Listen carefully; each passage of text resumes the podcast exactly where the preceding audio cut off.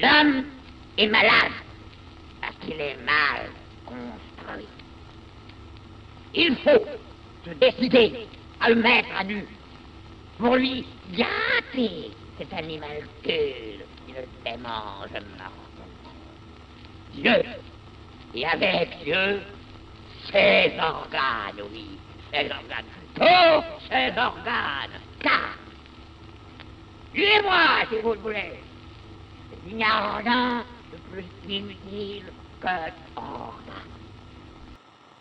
Vamos que vamos então, galera.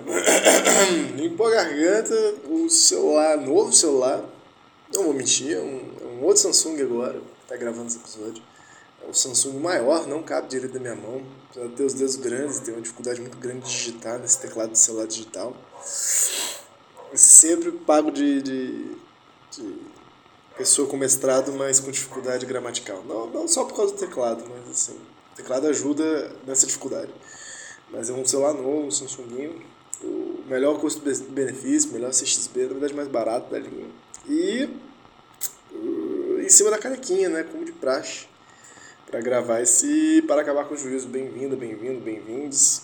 É o décimo. Septuagésimo sexto episódio, eu acho que é isso. De Para Acabar com o Juízo. Como talvez algumas pessoas perceberam, teve um, um lapso, teve um intervalo de uma semana nessa brincadeira porque foi feriado. Eu sou muito cristão, eu sou muito fã de feriado, na verdade. Eu respeitei o feriado de Corpus Christi, que foi quinta passada, eu estava muito cansado também. E aí para hoje a gente volta numa sessão bem louca, né? Um parágrafo bem louco no antiético. Uh, Vou dizer que tá tudo bem por aqui, consegui descansar, tô entrando nas férias da, da, da faculdade que eu dou aula. E que talvez eu acho que semana que vem eu vou convidar alguém para vir participar do programa, para conversar com a gente. Vamos lá, deixei surpresa tá no, no, da BO, né? É. Mas aí a gente estava no O Desejo Ignora a Lei e a Falta Significante, da página 152.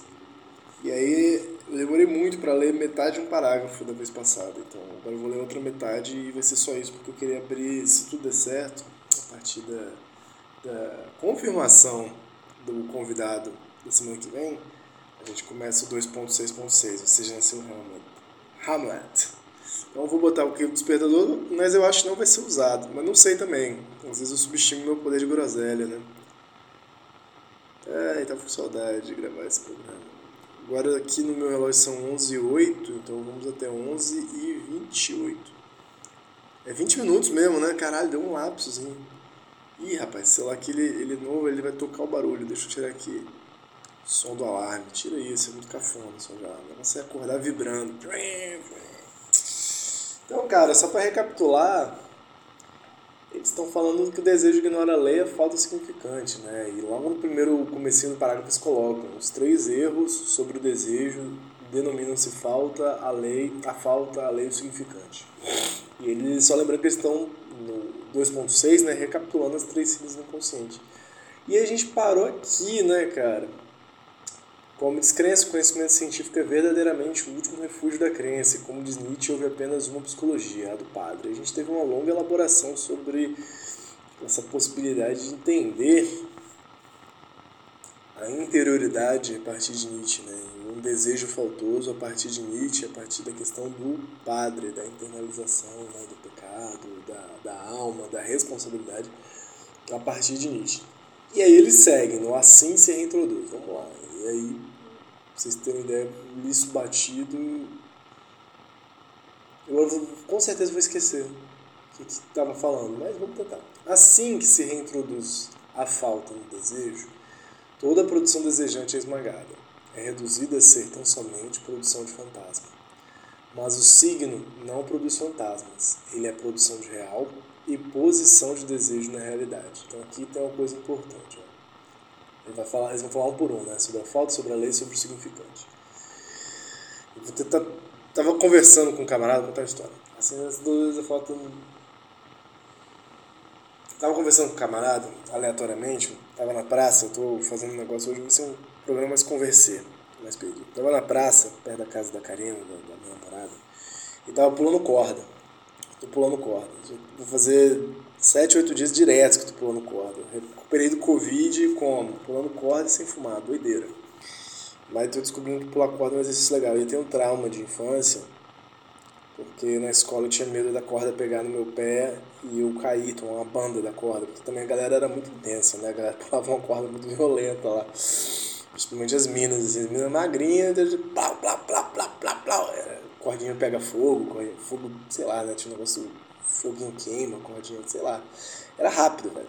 E eu tinha muito medo, sempre obsessivo, muito medo de tomar um tombo, tomar uma rasteira da corda, assim, e cair de cabeça no chão e morrer, assim, ou passar muita vergonha. Um dos dois, uma dessas duas coisas muito ruins, né? Então, muito tempo eu não pulei corda na minha vida. E aí, agora, com 32 anos, eu tava de bobeira no, Sesc e tinha uma atividade com dinâmica e a, uma educadora física. Ela falou: Vamos pular corda agora, 5 minutos, 5 minutos, 2 minutos pulando corda. Eu não sabia, literalmente não sabia como. Ela foi muito paciente, me explicou, achou que eu tava zoando da cara dela, né? Eu realmente não sabia pular corda. E aí eu comecei desajeitado, mas eu tava não, não de Covid, né? Mas tava me recuperando de uma gripe. E eu senti uma parada boa, assim, senti uma vibe legal. Aí eu comprei uma cordinha, que é bem barata, 10 conto, 15 conto no mercado. E aí tu pula uma corda, velho. Doideira. Isso é, é um exercício super prático, né? Porque. Confissões de pulador de corda. Porque você gasta 15 minutos, você já tá com a língua pra fora, já tá suando pra caramba, em qualquer lugar, né? Você pode fazer na sala, é incrível. Mas eu tava pulando corda nessa praça, e um, um rapaz. É vou falar o nome dele que depois pode ser que o cara não goste, né? O rapaz ofereceu é, o seu serviço como psicanalista, achei curioso, eu estava lendo um livro, né, tipo, o cara, eu posso falar com você, eu estou atendendo, sou psicanalista, se quiser trocar uma ideia, né, tal, eu, pô, eu sou psicólogo e tal. Aí a gente começou a groselhar, assim, e o rapaz teve uma experiência de residência em saúde mental, e ele teve que passar por esse aparelho, né, que se chama CAPS, né, que Centro de Assistência Psicossocial, se não me engano é. Que é onde trata-se transtorno mental grave. E a gente chegou num ponto de falar dessas mazelas, assim, desse pós-pandêmico, desse pandêmico e desgaste sucateamento das instituições. E aí era muito engraçado ele falando, é claro, assim, eu não, não participei da, da residência, não, não tenho esse atrelamento à saúde do serviço público, mas ele falando com desesperança, de uma certa desesperança das pessoas, porque não há nada que fazer para melhorar a instituição. Mesmo estando dentro da instituição todos os dias, tudo é muito lento, tudo é moroso, tudo é muito empecilho, tudo é muito faltoso. Então, eu acho interessante, assim, é sempre bom lembrar, quando a gente lê o, o, o Antiédipo, que tem um camarada aqui que escreve esse negócio, que é o tal do Guattari, né? Que ele trabalhou numa clínica psiquiátrica extremamente alternativa, que não existe, que ela aborda. Ele é um cara extremamente prático, né? No sentido de pensar militância, pensar problemas de grupo, pensar problemas de mobilidade, pensar problemas de transformação de grupo e de transformação social, consequentemente, né? Dinâmicas de transformação. Ele é um baita psicólogo de grupos, o Guattari. Assim. Fodaraço, assim.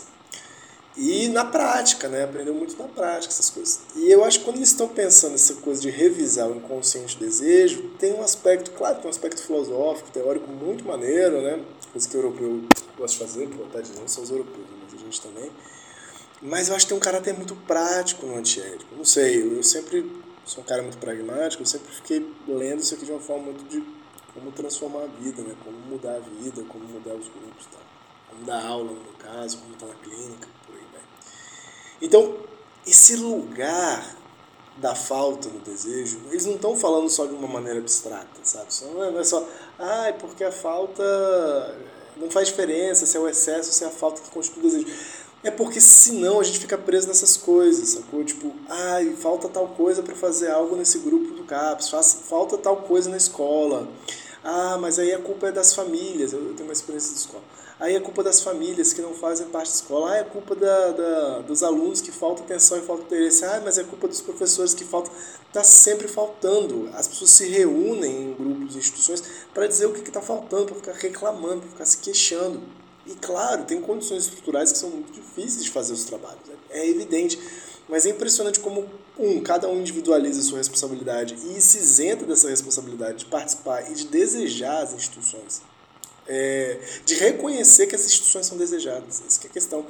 Porque eu tava, lembro que eu estava conversando com esse cara na praça, e aí eu falei, pô, mas esse é um, é um, é um, instrumento da clínica também, né? Esse é o objeto da clínica também. Qual é desse desejo? Porque senão parece que na clínica tem desejo, mas as instituições não têm. Na, na, na morosidade, na paralisia das instituições não tem desejo. É como se ele faltasse desejo. Mas não, essa que é a questão. Aqui que está o ponto. O desejo não falta. A, a, a, a burocracia, o, o, congelamento das instituições, o racismo das instituições, o, o, machismo e sexismo das instituições é desejo também. E é esse o material. Tem que esperar uma condição ideal. Porque eu acho que aqui eles estão falando talvez isso assim. Se você vê na falta o motor do desejo, seja na luta de classe, seja na questão da, da organização de grupo, seja na questão da saúde, é como se sempre você estivesse esperando uma certa condição ideal para começar a fazer alguma coisa é um movimento de servidão voluntária que eu estou falando aqui, de por que, que a gente espera? Por que, que a gente não vê em tudo, inclusive nas coisas que são morosas, maçantes e opressivas, expressão do nosso desejo, que é a partir disso que a gente tem que trabalhar, a gente tem que se, de alguma forma se responsabilizar por essa condição desejante que a gente existe também, não só as condições estruturais, muitas aspas, né? que não dá, é isso que estão falando aqui, não dá para dividir, mas tem as máquinas sociais, mas para além disso tem as máquinas desejantes, estão juntos na verdade. São de mesma natureza, mas de regimes diferentes. Então é claro que, tipo assim, porra, tá faltando papel higiênico na escola, tá faltando papel higiênico no CAPS. Claro que isso vai afetar. Isso vai produzir desejo. Mas a gente não pode deixar de se responsabilizar de pensar que isso já é uma situação desejante. Não tem que ficar esperando, ah, então quando tiver papel higiênico a gente vai resolver por que, que a gente está tão é, paralisado aqui. Não, já é um sintoma da porra da paralisia, já é um, uma característica do seu desejo, esse porra, do desejo da instituição. Então, quando esse maluco fala assim, voltando para o texto, assim se introduz a falta no desejo, toda a produção desejante é esmagada. Então, parece que se você bota a porra da falta como critério, tipo assim, falta algo para a gente poder começar a se mexer, sacou? Se você começar a tocar sua porra dessa guitarra, fazer seu podcast, chegar naquele boy gostoso, naquela mina, vai, vai, só vai, tá ligado? Nada falta.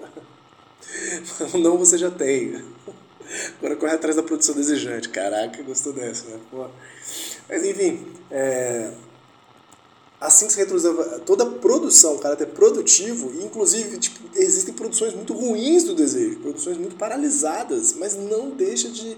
É, é, como se fizesse um véu. Se a gente fala de falta, se a gente sente pela falta, se a gente acredita nessa falta, é como se tivesse um véu de que, cara, talvez a gente também esteja produzindo. Na verdade, a gente está produzindo tais e quais situações, nos grupos, no, nas famílias, nos relacionamentos e tal. Então, seguindo. Mas o signo não produz fantasmas, não produz isso que se persegue né, de maneira fantasmagórica, de maneira alucinatória.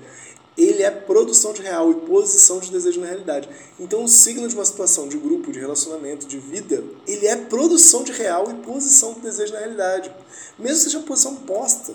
Mas cada um tem um consciente que merece, cada instituição tem um consciente que merece. Nesse sentido, a gente tem que se responsabilizar por isso, se, responsabilizar pelo próprio desejo. Inclusive, e às vezes é a melhor medida que a gente pode fazer, desejo de marasmo mesmo, desejo de, não rechaçando marasmo, porque marasmo é uma delícia, mas desejo de, tipo, a funcionalidade mais burocrática mesmo. Cara, pra cá, pra trabalhar nesse tipo de job aqui, de, de, de, gig, de trabalho, eu vou fazer o menos é isso que eu desejo, é isso que é possível. Eu vou me responsabilizar por isso. Como é que eu posso fazer para fazer o menos nesse trampo? Para passar mais tempo cagando no WhatsApp enquanto estou nesse trabalho. Eu vou tomar laxante para ficar mais tempo cagando no meu trabalho mexendo no WhatsApp. Porra, pronto, acabou. Mas se responsabiliza pelo seu desejo. A posição do desejo na realidade. Aí ele segue, então eles falaram da falta. Assim que se volta a soldar o desejo à lei, como se tivesse é, essa ideia né, de que o desejo é sempre uma relação de limite com a lei, né? O famoso, ah, mas tudo que é proibido, mas gostoso, ah, vai tomar seu cu, meu irmão, coisa de neurótico, cara. É... Nada é acrescentado ao dizer que não há desejo sem lei. Que é isso que eles estão falando, né? É como se o desejo fosse essa coisa que, que é o, a doideira, a festa, o interdito. Não, porque a lei serve para produzir o desejo, porque sem a lei o desejo seria ilimitado, não existe um desejo sendo, não, meu irmão, para de criminalizar o desejo, para de se assustar com o desejo, meu irmão, para de se assustar com a produção do real. É isso, não tem essa relação.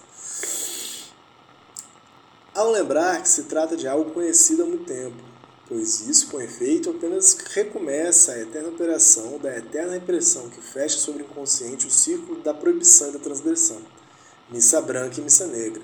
Mas o signo desejo nunca é um signo da lei, e sim um signo de potência. E quem usaria chamar de lei esse fato de que o desejo põe e desenvolve sua potência e de que onde quer que se encontre ele faz correr fluxos, cortar substâncias. Entre aspas, evitem falar em leis químicas. A palavra tem um ressaibo moral. Pergunta. E fecha aspas e pergunta. Então vamos voltar aqui, porque eles estão minando né, três hipóteses de que o desejo se. de que o desejo acredita na lei, o desejo acredita e depende da falta, o desejo acredita e depende do significante. Então, com relação à lei. Então, tem sempre um período que vai ser negativando essa hipótese e outro afirmando o que, que eles acreditam como desejo. Né? Essa é a lógica desse parágrafo demoniado. Pensei que não ia dar 20 minutos, vai dar 20 minutos, é pra caralho. É, assim que se volta de soldar o desejo à lei, esse atrelamento, nada é acrescentado ao dizer que não há desejo sem lei ao lembrar que se trata de algo conhecido há muito tempo, pois isso, com efeito, apenas recomeça a eterna operação da eterna repressão que fecha sobre o inconsciente o círculo da proibição e da transgressão. Missa branca e missa negra, proibição e transgressão. Então parece que o tempo todo o desejo é dessa ordem do.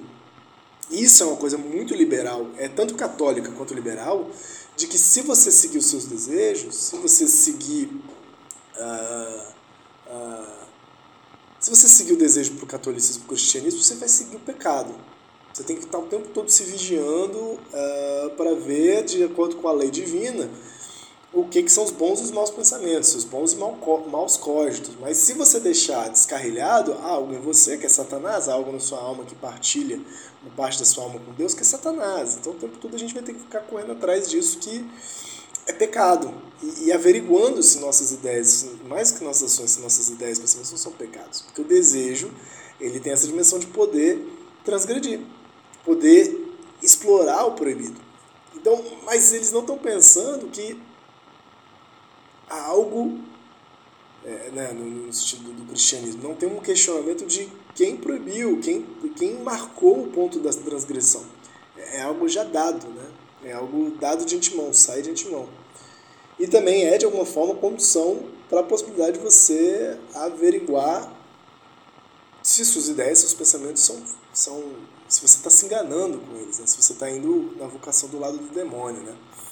Até para fazer coisas boas né, para o cristianismo, estar junto com Deus, você tem que fazer essa averiguação da lei do, do, do seu desejo, dos seus pensamentos e tudo mais. Mas no liberalismo, tem esse lugar, né, que de alguma forma é uma extensão do cristianismo, tem esse lugar também do. do.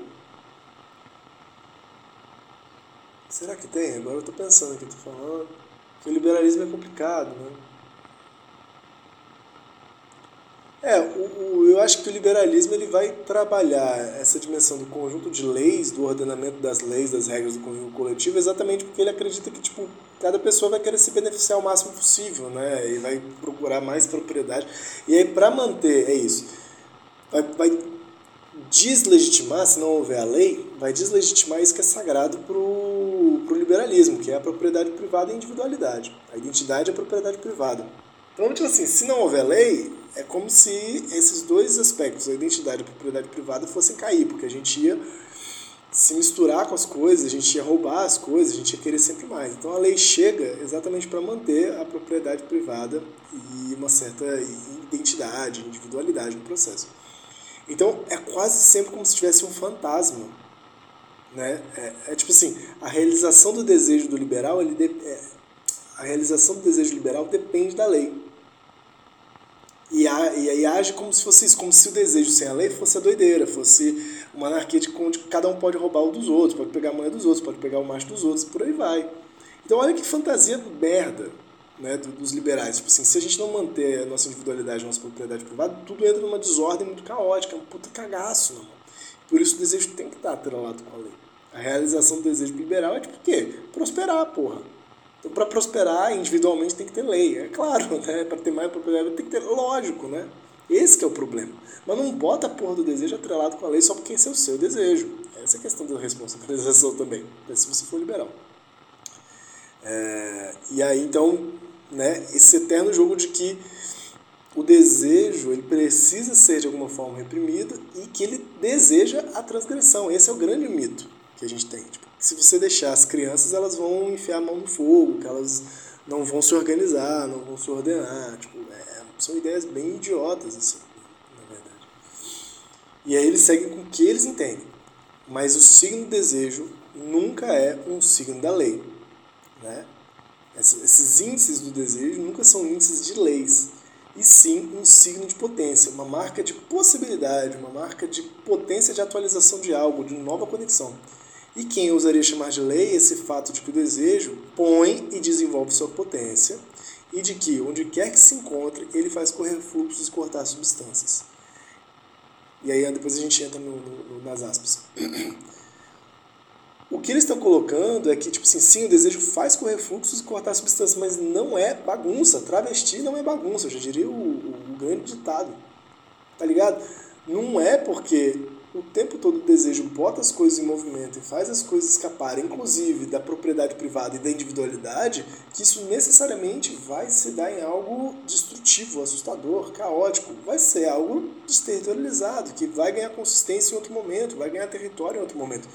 Mas ele o tempo todo faz correr fluxos e cortar substâncias. Ele desindividualiza até as substâncias, quem dirá nós. É isso que o desejo faz o tempo todo. Você está numa boa, achando que você é você e do nada uma paixão te, te arrebata e você quer, sei lá, tocar um instrumento musical pro resto da sua vida. Você quer é, ficar prostrado e se fundir com o seu sofá, fundir-se com uma pessoa, cortar né, e, e fluir em substâncias. Isso é muito bonito, muito importante. Isso é uma vitalidade fugida, na verdade. Então, achar que o desejo ele é pessoalzinho e tende a manter o meu interesse individual e o meu interesse na propriedade é, é algo muito limitado mesmo, muito burro, muito atrelado à lei, né? Ele faz correr fluxos e cortar substâncias. Ó, oh, tô falando, já deu, assim, até dia 5 minutos. 20 minutos já passaram, porque o desejo, né, tem dessas coisas. E aí tem uma piada aqui, né, que eles colocam. Entre aspas, evito falar em leis químicas, a palavra tem um ressaibo moral. Então, eu não sei de quem é essa frase. Deixa eu dar uma pesquisada aqui. Evito falar leis químicas, essa palavra moral. Deve ser um químico engraçado, assim, dessa piada.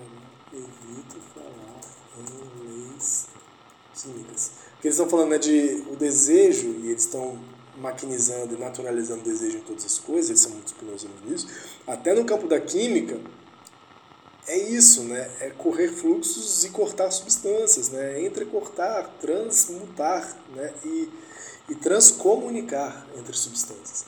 Então, falar em lei da, leis da química é algo meio moral, né? Não existe leis da química. Então, tem uma certa fuga, uma certa loucura na própria química. Né? A palavra um recebe moral.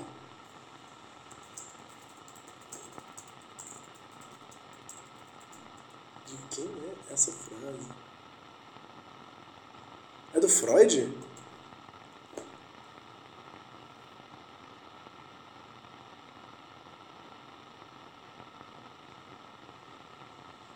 Ah, não, é do, do Nietzsche. Achei aqui no Laboratório de Sensibilidade, LS.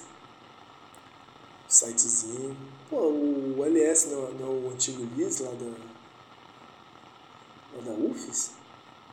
Cadê a descrição? Um blog, velho, no WordPress. Ó, como diz Nietzsche a propósito da química, isso é da ciência dos antídotos venenos, é preciso tomar cuidado com a palavra lei, ela tem um ressaio moral. Legal. Só não falou aonde está essa citação do Nietzsche, né? Mas tá aí, pô, interessante. Ah, tem aqui ó, sobre a diferença entre ética e moral aqui, ó. Esse é texto. Spinoza e as Três Críticas, de 1993. Sei lá. Tá aqui. Ética e Moral, Introdução ao Problema da Distinção entre Ética e Moral com Deleuze, Luiz Orlando e Pistas. É do Luiz Orlando esse texto. Legal. Calma aí.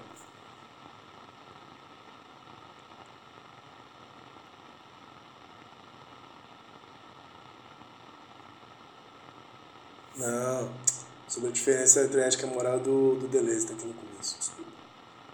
Ah, sei lá, velho, tá aqui, tem um monte de texto aqui. Acho que é organizado pelo Orlando. Então, seguindo aqui pra gente fechar. Desde que façamos o desejo depender do significante, então, terceira e última coisa que o desejo não depende, que é o significante.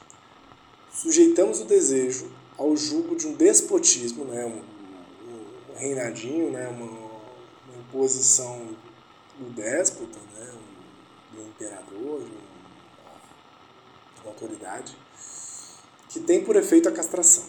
Aí onde se reconhece o traço do próprio significante. Então vamos de novo. Desejo dependente do significante, sujeitamos o desejo ao jugo de um despotismo. Então, um mandatarismo né, que tem por efeito a castração. Ou seja, a falta, né, o caráter de falta, o caráter de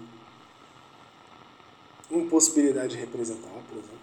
Aí é onde se reconhece o traço do próprio significante, que é essa impossibilidade de, de, de significar diretamente algo. Né? O significante é sempre um significante para outro significante. Mas o signo do desejo nunca é significante. Encontrando-se, isso sim, nos mil e um cortes fluxos produtivos, que não deixam, não deixam significar no traço unário da castração. Sempre um ponto signo de várias dimensões, a plurivocidade com base de uma semiologia pontual. Então aqui tem uma parada complicada, assim, que é foda. Que eles acabaram não falando do falo, né, mas do significante. Porque tem um significante especial que é o falo, que é esse que não se alcança, né? esse que necessariamente, por significante, representar um significante para outro significante, é como se a gente sempre tivesse tramado, se a gente considera o significante como signo do desejo, a gente está tramado, armadilhado no campo do simbólico, no campo das, dessa representação constante, né? atrás de representação. Mas eles estão falando, mas o signo do desejo nunca é essa representação de representação encontrando sim nos mil e um cortes fluxos produtivos. É muito mais do que uma representação de representação, perdida no campo simbólico, são mil e um cortes fluxos produtivos da realidade, inclusive quando se fala da realidade, inclusive quando se produz enunciado sobre a realidade, que não se, já deu outros segundos, que não se deixam significar no traço unitário da castração, porque os significantes só vão ter sentido se algo falta, se algo falta, se esse significante falo é faltante se você pode colocar quase qualquer coisa no lugar de outro significante. É essa mobilidade de um significante para outro significante, ela só é garantida pelo significante falo. Esse traço unário da castração. Essa perda, esse falo, ele é perdido. Né? Por isso ele é, é essa relação do significante com a castração. Para poder botar outro sentido em outro significante, ou no mesmo significante. E aí poder fugir, né? produzir, de alguma forma o caráter produtivo da falta psicanalítica, que já falou lá no capítulo. Mas, na verdade, sempre um ponto signo de várias dimensões. Então, não é um representante, mas um ponto signo, ou seja, um caminho de expressão né, de várias dimensões. A plurivocidade, um conjunto de vozes com base de uma semiologia pontual. Então, mesmo uma semiologia do ponto, seja possível de produzir e fazer passar várias vozes, né? sempre produzido no real e sempre desejante, mesmo quando enunciado. Então não é que eles estão falando assim, ah, então não, não tem a dimensão da palavra, não tem a dimensão enunciativa, não tem a dimensão do significante, não tem mesmo para eles, eu acho. Assim, não tem essa primazia do significante. Só acontece significante quando há um desejo de significante, já é outra coisa. Não é um significante antes do desejo, é um desejo de significante, que é a psicanálise de alguma forma produz. Mas isso está no jogo e até mesmo o campo da simbolização, o campo da enunciação, vai estar no jogo da realidade a partir da produção de pontos signos do desejo, pontos signos produtivos. E produzidos e produtivos, e que são a plurivocidade com base de uma semiologia pontual. Cara, esses são os episódios, esse o anterior, mais difíceis para acabar com o juízo. Caralho, deu até cansado. E eu achei que ia terminar mais assim. Esse, oficialmente, para mim, Parágrafo mais difícil do antiético. Qual o parágrafo mais difícil do antiético? É porque esse aqui eu tô levando a sério também, né? Lá no capítulo 3 tem uns parágrafos muito difíceis, mas eu não levo a sério, eu não tento nem entender. Enfim, né? Deixei seu comentário, seu joinha, né? É... Nossa, cansei de verdade. E, cara, por favor, se você ouviu aí, tem sempre alguém que ouve, né? Bem na semana esses episódios, na hora que sai. Se vocês ouviram o da semana retrasada e esse, sei que às vezes vocês não falam muita coisa, às vezes as pessoas falam, né, comigo dá um retorno aí, bicho. Se deu pra entender, se deu pra entender, fez sentido. Às vezes eu fico assim, caralho, que doideira. Mas também pode ser meu lado meio professoral também, clamando por um retorno, um eco, um feedback. No mais, meu feedback para vocês é: vocês são lindos, você é linda, você é linde. E tenha uma ótima semana, maravilhosa, cheia de luz, agenciamentos aí na sua vida. Mas manda um recado também, né, pra gente tomar uma cerveja, que é muito bom, né, para além da carência profissional que eu tenho. Um forte abraço e até semana que vem, espero um convidado especialíssimo. Valeu!